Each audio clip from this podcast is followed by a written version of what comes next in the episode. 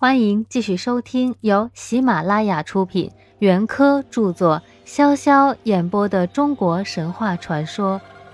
今天我将为大家演播中国神话传说正文的第二十二节《女娲的制作》。女娲看见她的孩子们生活的好，自己心里也很喜欢。据说她又造了一种叫笙簧的乐器。生簧其实就是笙，簧只是笙里的薄叶，使笙能够一吹就发出声音来。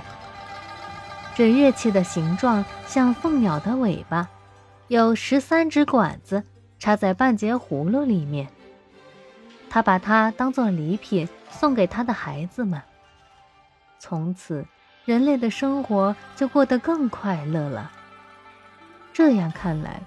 伟大的女娲，她不单是创造的女神，她又是音乐的女神啊！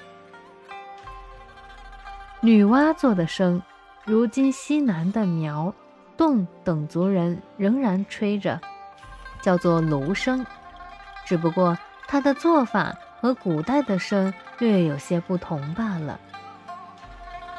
古代的笙是用葫芦，这个跟伏羲、女娲。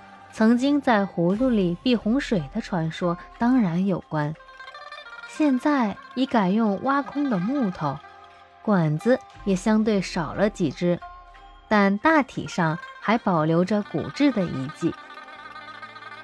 说起吹芦笙，在这些古民族中是怎样的盛会呀？它和少年男女们纯真的爱情又有着多么密切的关系呀？每年二三月，桃李花开的时候，当天朗无云、月光明媚的夜晚，人们便预先在田间地畔选择一块平坦的空地作为乐场。穿着节日盛装的少年男女们都到乐场上来，吹着悠扬悦耳的芦笙，绕着圈子踏歌跳舞。这一仪式。又叫做跳跃，或者是两人对舞，男的吹着芦笙在前面做引导，女的摇着响铃在后面跟随着。你怎么又换了一个盘旋舞蹈，终宵都不疲倦。若是双方都跳得情投意合了，就可以手牵着手离开人群，到秘密的地方去。这种跳舞，它和古代青年男女在高梅神庙前的唱歌跳舞又是怎样的相像呀？笙这种乐器的创造，原来和爱情与婚姻是这样紧密的关联着的。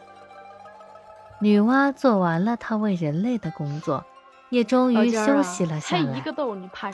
这休息，我们把它叫做死。但。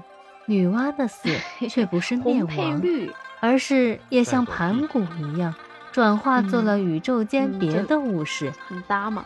例如《山海经》里就这么记载着：说女娲有一条肠子，化作了十个神人，住在力广之野。他们的名字就叫做女娲之肠。她的一条肠子还能化生做十个神人。我们就可想到，他的整个身体可以化生做多少令人惊奇的东西了。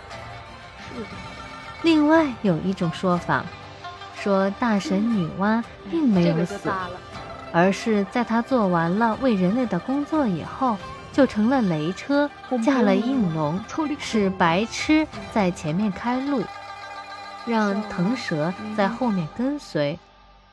黄云簇拥着他的车子，天地鬼神都闹哄哄的随从在他的车子的后面。